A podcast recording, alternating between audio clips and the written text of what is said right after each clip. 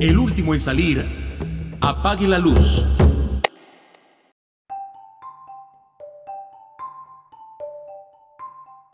Considerando que el desconocimiento y el menosprecio de los derechos humanos han originado actos de barbarie ultrajantes para la conciencia de la humanidad y que se ha proclamado como la aspiración más elevada del hombre, el advenimiento de un mundo en que los seres humanos, liberados del temor y de la miseria, disfruten de la libertad de palabra y de la libertad de creencias, considerando esencial que los derechos humanos sean protegidos por un régimen de derecho, a fin de que el hombre no se vea compelido al supremo recurso de la rebelión contra la tiranía y la opresión considerando también esencial promover el desarrollo de relaciones amistosas entre las naciones, considerando que los pueblos de las Naciones Unidas han reafirmado en la Carta su fe en los derechos fundamentales del hombre, en la dignidad y el valor de la persona humana, y en la igualdad de derechos de hombres y mujeres, y se han declarado resueltos a promover el progreso social y a elevar el nivel de vida dentro de un concepto más amplio de la libertad. Considerando que los Estados miembros se han comprometido a asegurar, en cooperación con la Organización de Naciones Unidas, el respeto universal y efectivo a los derechos y libertades fundamentales del hombre, y, considerando que una concepción común de estos derechos y libertades es de la mayor importancia para el pleno cumplimiento de dicho compromiso, la Asamblea General proclama la presente Declaración Universal de Derechos Humanos. Artículo 25. 1. Toda persona tiene derecho a un nivel de vida adecuado que le asegure, así como a su familia, la salud y el bienestar, y en especial la alimentación, el vestido, la vivienda, la asistencia médica y los servicios sociales necesarios. Tiene, asimismo, derecho a los seguros en caso de desempleo, enfermedad, invalidez, viudez, vejez u otros casos de pérdida de sus medios de subsistencia por circunstancias independientes de su voluntad.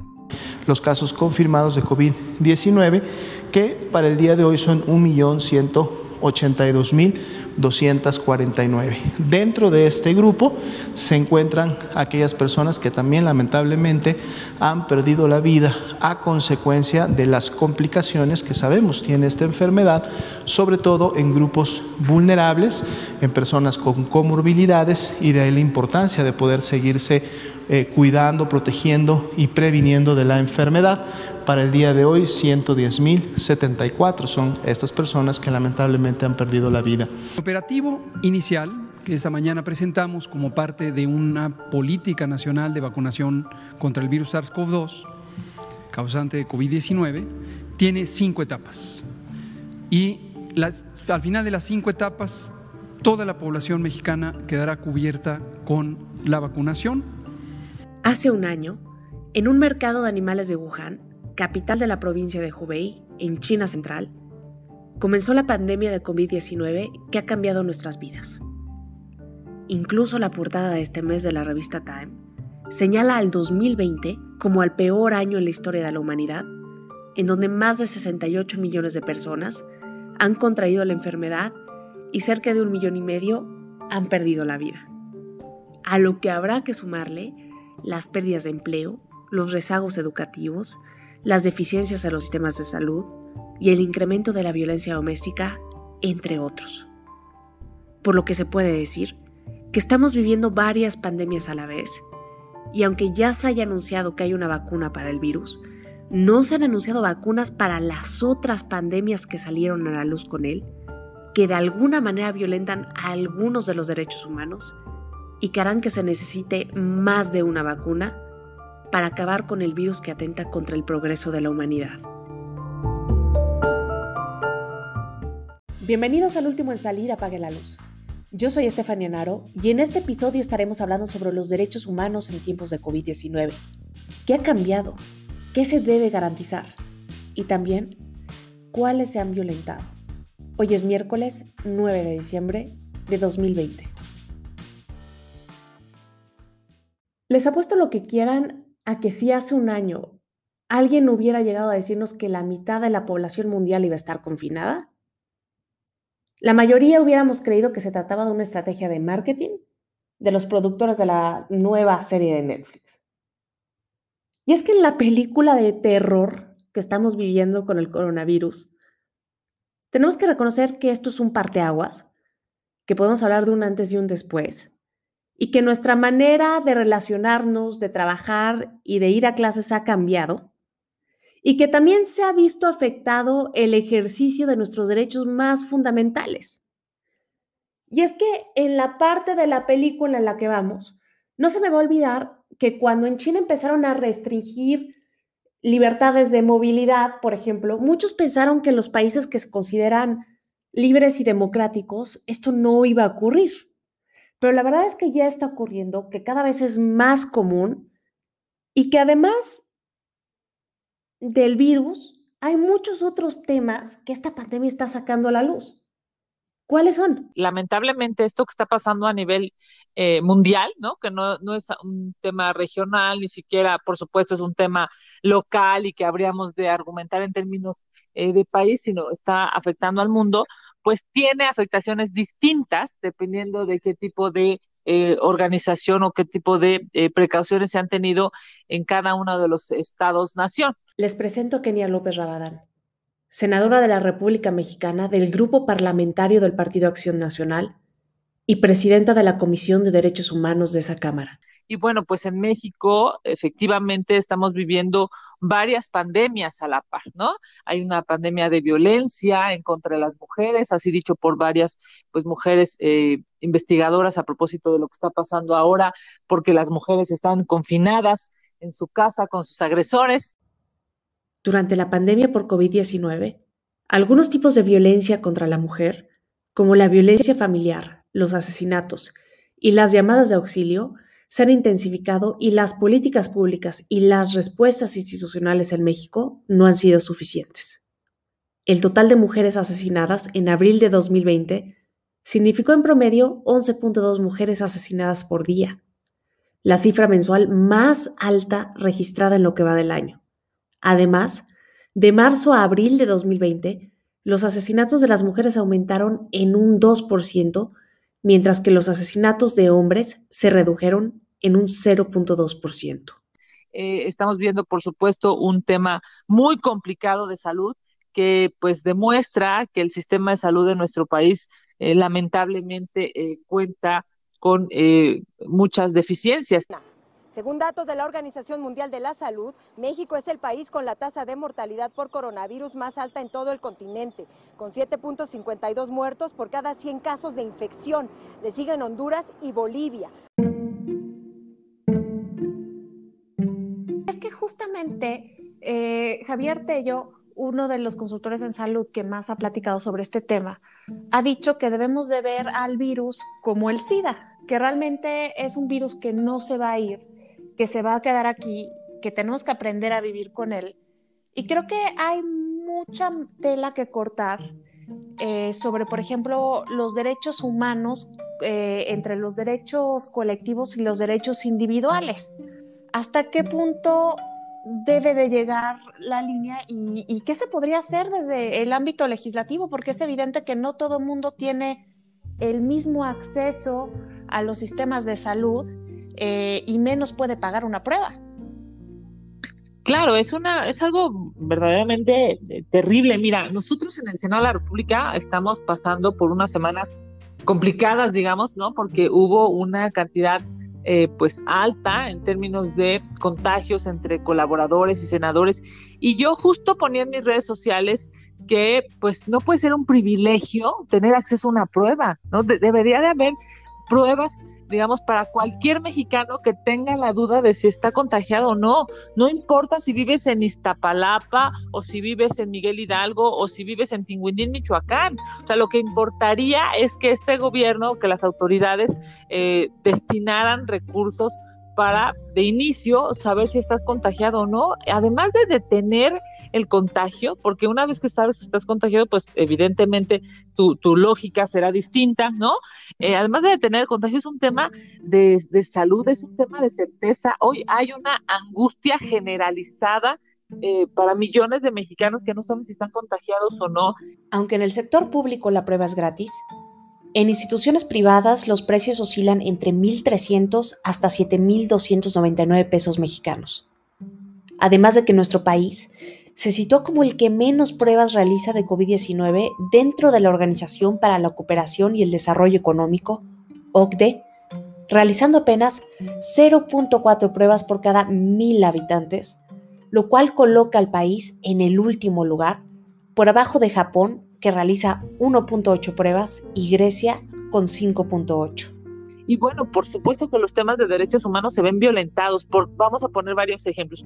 Los derechos principales que a menudo están implicados en emergencias de salud pública incluyen al derecho al empleo, el derecho a la salud, el derecho a la privacidad y la confidencialidad, el derecho a la circulación y la libertad, el derecho a la no discriminación, la libertad de reunión y expresión y el derecho a la información. Los mexicanos, digamos, los, seres humanos, tenemos derecho humano al trabajo. ¿no? Y bueno, pues ahora hemos visto que en el pico más alto de la pandemia, eh, según los datos del INEGI, 12 millones de mexicanos perdieron el trabajo. Entonces ahí ves violentado uno de tus derechos además eh, fundamentales y necesarios para subsistir, el derecho humano a la salud. Pues es increíble que no tengamos pruebas para eh, hacernos una prueba y saber si estamos contagiados o no tengamos la posibilidad de acudir a un hospital público de salud que nos salve la vida el derecho, por ejemplo, humano, ¿no? En, términos eh, de, pues, digamos, de, esta necesidad como, como mexicanos de poder ir a la escuela, ¿no? Del derecho humano a la educación. Los estados que están en semáforo epidemiológico color verde, como Chiapas, Campeche y Veracruz, deberán regresar a clases presenciales en enero de 2021. Sin embargo, esa actividad será voluntaria y los padres de familia deberán redactar una carta responsiva donde manifiesten que bajo su propia responsabilidad tienen el interés de participar. Hoy está siendo brutalmente mermado. Este, ¿Por qué? Porque hay millones de, de niños que no tienen la posibilidad de tener una, un aparato tecnológico, de tener una televisión, de tener una computadora, de tener un celular. Y entonces todos estos, digamos, estos derechos que son derechos fundamentales están eh, seriamente lastimados y además, pues al parecer eh, en algunos países se han tomado definiciones mucho más eh, certeras, mucho más precisas de las que se están tomando aquí en nuestro país.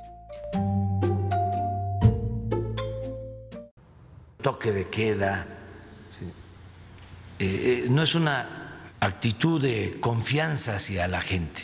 Yo lamento que eso se esté aplicando en Europa ni en los peores momentos de Europa habían esos toques de queda, todas esas medidas. Vemos cómo Europa incluso se está volviendo a cerrar, se están poniendo los estados de alerta, se están poniendo toques de queda. Y hace rato, senadora, eh, mencionaba un tema de la violencia de las mujeres que están encerradas con sus agresores. ¿Cómo se podría impulsar alguna iniciativa para protegerlas en estos tiempos? No, me parece que es un tema de los más delicados. Déjame, te voy a tratar de, eh, vamos a hacer una explicación eh, de lo que se está viviendo en el día a día. Cuando una mujer el año pasado, digamos, tenía alguna agresión, ya sea por su esposo, por su novio, por su hijo, por su papá, digamos, por, por algún, eh, algún hombre en su casa, pues este agresor se iba a la escuela, ¿no? Se iba al trabajo, se iba al deportivo, se salía y había momentos o había muchos más tiempos en donde la agredida, o sea, digamos, la, la, la mujer que estaba siendo violentada, pues no estaba en contacto con él por, obvias razones, ¿no? Se, se, se, iba a hacer sus cosas, digamos, del día a día. En esta pandemia hay, eh, digamos, una vez que no hay escuelas abiertas, que no hay deportivos abiertos, que no hay esta posibilidad de que se vayan incluso hasta a trabajar, pues entonces hay un confinamiento, se están guardados eh, millones de mujeres y hombres que en estricto sentido pues se vuelve un caldo de cultivo, ¿no? O sea, están Imagínate, eh, me decía una especialista en esta materia, me decía, imagina, imagina en una, en un, digamos, en una casa de cuatro por cuatro metros, ¿no? Este, pequeña, donde además eh, algunos días hace calor, donde este, pues está el agresor adentro eh, eh, en, esta, en este mismo espacio pequeño con pues la mujer a la que violenta, sin dinero porque no tienen trabajo, con la preocupación de estar contagiados, con en algunos de los casos, pues a lo mejor también con hijos pequeños en ese mismo espacio, que no van a la escuela. Y entonces todo esto se vuelve, pues, digamos, un tema tan complicado que exacerba, digamos, ¿no? Que, que extrema el enojo, la violencia, la agresión y entonces las mujeres pues estamos además, digamos, de con todas las preocupaciones en medio de la pandemia de falta de dinero, de falta de trabajo, de falta, digamos, de posibilidad de que los niños vayan a la escuela. Además, estamos eh, teniendo que sortear este tema de la violencia dentro de las casas y que además es algo que se vive, que está documentado, que se han aumentado claramente las llamadas al 911 para pedir auxilio y que el gobierno sigue sin reconocer y sigue sin aceptar. Digo. Bueno, en el caso de la violencia en general y la violencia contra las mujeres, no hemos nosotros advertido un incremento. Desde luego, la forma que tenemos de medirlo son las denuncias que se presentan. Puede haber eh, cifra negra, pero en las denuncias no ha habido un incremento. Partía del supuesto de que si se estaba más tiempo en las casas, podía este, experimentarse, podía darse más violencia eh, familiar. Esto no necesariamente está sucediendo, porque no se puede medir este, con los mismos parámetros a todo el mundo. En México tenemos una cultura de mucha fraternidad en la familia. Cosa que por cierto es increíble porque el que no la aceptes no significa que no exista. No obstante, todos, digamos, incluso las mismos, los mismos datos del gobierno, de instituciones gubernamentales, dicen que hay una violencia en contra de las mujeres a la alza en medio de esta pandemia. En julio de este año, un estudio de la Red Nacional de Refugios en México reveló que la violencia contra las mujeres aumentó 70% durante la cuarentena con respecto al mismo periodo del año pasado, en donde la violencia psicológica representó un 49% del total y la física un 37%. Las llamadas al 911 por violencia contra las mujeres aumentaron alrededor del 20% y la atención en instancias estatales y municipales creció entre el 20 y el 30%, dentro de lo cual también se destaca que 7 de cada 10 mexicanas en un momento de su vida han sufrido algún tipo de violencia. Y bueno, pues eso se vuelve, eh, digamos, complicado porque lo que se necesitan son redes de apoyo, redes de seguridad, instituciones que te permitan acudir eh, y que puedas tener pues una, una digamos, un proceso eh, incluso de denuncia eficiente, en donde además no te contagies, en fin, tiene que haber una conjunción de instituciones locales, municipales, estatales, federales, una conjunción que permita que las mujeres puedan estar eh, pues libres de violencia, pero este, digamos en, medio de este de, pues, de esta falta digamos de, de políticas públicas, pues pareciera que las mujeres una vez más, ¿no? como históricamente ha sucedido, pues están eh, atravesando por una pandemia eh, en distintos, en distintas balsas. Hay gente que, que está atravesando esta pandemia en un barco y otros pues en un, agarrados a un madero, ¿no? Lamentablemente así es y no se ve una, pues, cuando menos no se ve una política pública clara para que esto eh, cambie.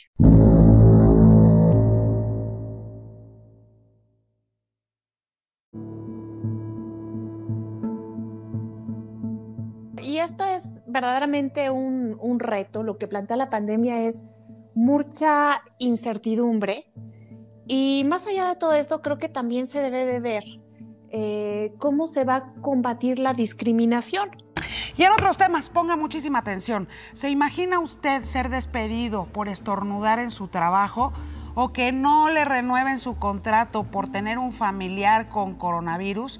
Bueno, pues esto ha sucedido en México a causa justamente de la pandemia. Son solo algunas de las 32 quejas interpuestas en CONAPRED. Insultos, burlas, amenazas y maltratos, las denuncias más comunes y se deben a la falta de información. Así lo afirma el Consejo Nacional para Prevenir la Discriminación. Detalla que médicos y enfermeras también son objeto de agresiones. Este es el único país, ¿eh? El único país en donde se está agrediendo al personal de la salud. Por favor, si son ellos quienes pueden ponernos a salvo y hay hay gente agrediéndolos. Imagínese, el único país, el único país en donde hay agresiones en contra de los médicos.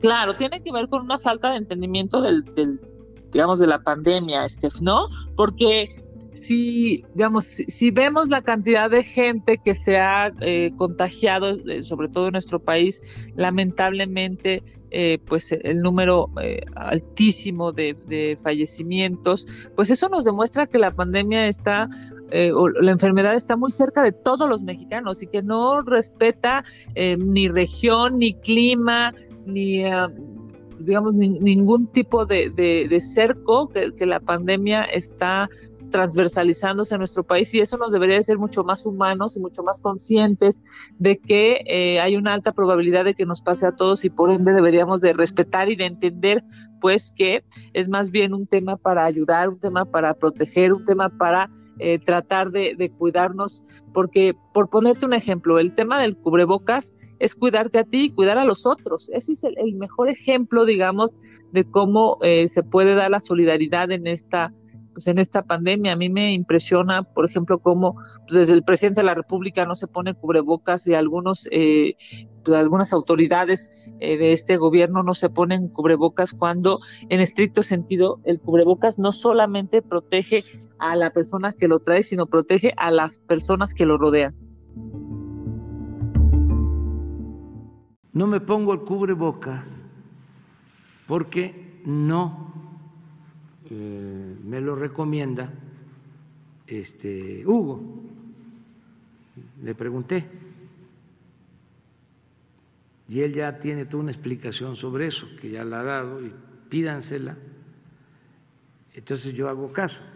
Creo que se está confundiendo el enfoque, porque creo que el enfoque correcto debería ser que la amenaza es el virus, no las personas. Y justamente a las personas es a las que se les pudiera poner en riesgo a favor eh, de una estructura económica o una consolidación de un proyecto de poder. Claro, déjame decirte que este tipo de, pues digamos, de parteaguas históricos, ¿no? Como puede ser una revolución, como puede ser una guerra mundial, como puede ser una pandemia, que además han tenido, digamos, de manera eh, histórica a lo largo de, de, pues, la humanidad, eh, nos demuestra quiénes son las autoridades, quiénes son los gobiernos inteligentes, los gobiernos humanistas, los gobiernos que se, pues, que se ocupan, digamos, de manera inteligente de algo como eso y quiénes no. Yo creo que es justamente el reclamo para las autoridades en este país es que mientras en otros países hay pruebas, mientras en otros países hay claramente políticas de salud eh, comunicadas desde el gobierno, mientras en otros países hay apoyos económicos para la gente que está atravesando por un problema pues, de falta de dinero, en este país no hay nada de eso. La economía de nuestro país se encuentra sumida en la peor crisis económica desde al menos la Revolución Mexicana con el promedio de los principales analistas e instituciones financieras anticipando una caída de al menos 9.2% en el crecimiento del PIB de este año. Y entre los mayores afectados por esta situación están las empresas y negocios, de los cuales hasta el cierre de mayo, 10.000 habían desaparecido de los registros del Instituto Mexicano del Seguro Social, IMSS. ¿No? Es, es increíble cómo, pues, qué lamentable que nos tuvo que tocar un gobierno como este, en donde eh, pues está más preocupado por hacer obras faraónicas, ¿no? Por hacer grandes obras que por eh, mantener la vida de los, de los ciudadanos, de los mexicanos. Es algo inentendible y que bueno, pues veremos eh, cómo la historia recuerda este capítulo tan lamentable en esta, en esta pandemia desde eh, pues una visión eh, gubernamental en México. Vamos a iniciar con el informe técnico de esta noche, recordando que nos encontramos ya en el séptimo mes de esta nueva normalidad, segunda semana de diciembre número 193, precisamente el día de esta nueva normalidad, caracterizada, como ustedes ya saben, por las acciones regionalizadas para cada entidad federativa del semáforo de riesgo COVID. Pero también el día de hoy, si vemos la siguiente diapositiva, estamos en el penúltimo día de estos 16 días de activismo contra la violencia hacia las mujeres. Y en las barras de color café claro están precisamente las personas que han sido sí clasificadas como casos confirmados de COVID-19, 1.205.229 para el corte del día de hoy. Y desde el Senado, ¿qué se podría hacer para controlar las medidas del Ejecutivo que no se parece, que no parece que se están tomando de manera acertada? Hay un problema literal de números, digamos, de votos en el Senado de la República. Una vez que López Obrador gana con una cascada impresionante de votos, pues hace que eh, la Cámara de Diputados y el Senado de la República tengan mayoría eh, su partido, ¿no? Y entonces, bueno, pues su partido siempre va a hacer, cuando menos eso nos ha demostrado en estos dos años, siempre va a hacer lo que el presidente de la República diga. Si lo dice para bien, lo van a hacer y si lo dice para mal, lo van a hacer. De cualquier manera lo van a hacer. La coalición Juntos Haremos Historia, con la que López Obrador llegó a la presidencia, encabezada por Morena, tiene actualmente el 61% de los curules en la Cámara de Diputados y el 53% en la de senadores. Entonces, eh, cuando hay una subordinación tan, digamos, tan lineal, ¿no? Cuando acatan una línea eh, tan, eh, pues, irracional, digámoslo, desde eh, cualquier espacio en el Senado y en la Cámara de Diputados. El problema es que entonces no hay un contrapeso. Esto es, el Senado no está sirviendo para eh, aminorar los errores del gobierno, la Cámara de Diputados no está sirviendo para aminorar los errores del gobierno, porque como tienen mayoría, pues simple y sencillamente lo que hacen es eh, pues obedecer. Y bajo esta lógica, lo que tendríamos que pedir, ¿no? O sea, digamos, lo que tendríamos que que buscar en México, pues es que el presidente de la República tenga sensatez, que reconozca la necesidad de que haya un, eh, pues un apoyo a los mexicanos. Hemos propuesto varios partidos políticos, incluyendo el PAN, Movimiento Ciudadano, varios partidos políticos, hemos eh, buscado que haya apoyo a los empleadores, que haya apoyo a las personas de manera directa. Eh, simple y sencillamente el gobierno ha dicho no, pero esperemos que haya sensatez y en un futuro pues reconozca el error de no haber apoyado en estos, pues digamos desde marzo a estas fechas y eh, pueda, pueda recular, pueda cambiar de opinión y apoye a los mexicanos que de verdad tanto lo necesitan. Senadora, muchas gracias por haber platicado con nosotros.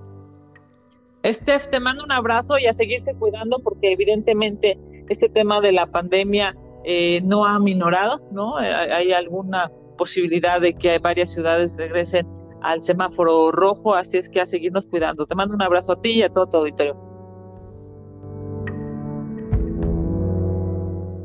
El gobierno federal presentó este martes 8 de diciembre los primeros detalles del Plan Nacional de Vacunación contra COVID-19 en México, en el cual el personal médico que combate la pandemia y los adultos mayores tendrán prioridad para recibir la dosis. La primera fase de vacunación, que va de diciembre de 2020 a febrero de 2021, incluye a los profesionales que atienden la pandemia. En la siguiente fase, que va de febrero a abril de 2021, se vacunaría al personal de salud que no fue incluido en la etapa previa y a las personas de 60 o más años. En la tercera etapa, entre abril y mayo de 2021, se inmunizaría a las personas de entre 50 y 59 años, mientras que la siguiente se vacunaría a las personas de entre 40 a 49 años entre mayo y junio del próximo año. La etapa 5 de la campaña de vacunación Incluirá al resto de la población y se proyecta que inicie en junio de 2021 y se extienda hasta marzo de 2022. Las autoridades sanitarias esperan que 250.000 dosis de la vacuna creada entre Pfizer y BioNTech lleguen a México en este mismo mes, mientras que, de acuerdo con el canciller Marcelo Ebrard, otros 15 millones de dosis serían enviadas a nuestro país durante el primer cuatrimestre de 2021.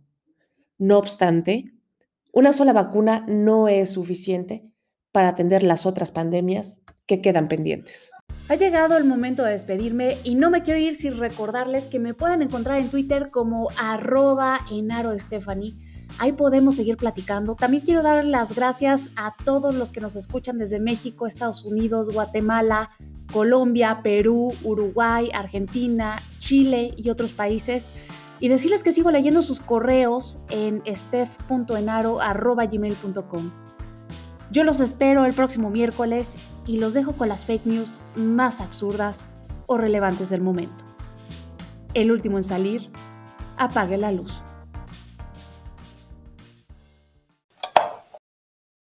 Ya nos quedamos sin luz, así que rápidamente les voy a decir de qué van las fake news más absurdas o relevantes del momento para que no se queden en la oscuridad.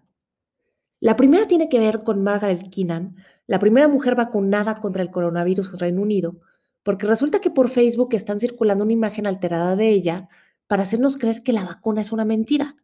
En la imagen se le ve recibiendo la vacuna en octubre de 2020 supuestamente publicada por CNN bajo el titular de La respuesta inadecuada de Estados Unidos ante la COVID-19 significó entre 130 mil y 210 mil muertes evitables según informe.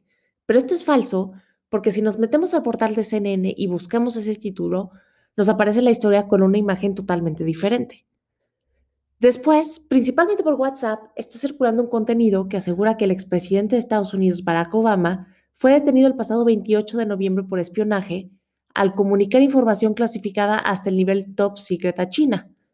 Pero esta es una fake news del tamaño de la nariz de Pinocho, porque la publicación se basa en un contenido de la web Conservative Beaver, que es un copia y pega de una nota del Departamento de Justicia de los Estados Unidos en la que se informa de la detención de un exagente de la CIA. Esa nota de prensa no habla en ningún momento de Obama, quien en los últimos días ha seguido promocionando su nuevo libro. Y ya, la última y nos vamos. Es referente a una imagen de Facebook que asegura que un ciclón extratropical se acerca a la península de Yucatán y que ha sido compartida casi 3.000 veces. Pero esto es falso y el Sistema Meteorológico Nacional ya ha salido a desmentirlo y ha declarado que no se trata de un ciclón, sino del paso del Frente Frío número 18 por la península de Yucatán.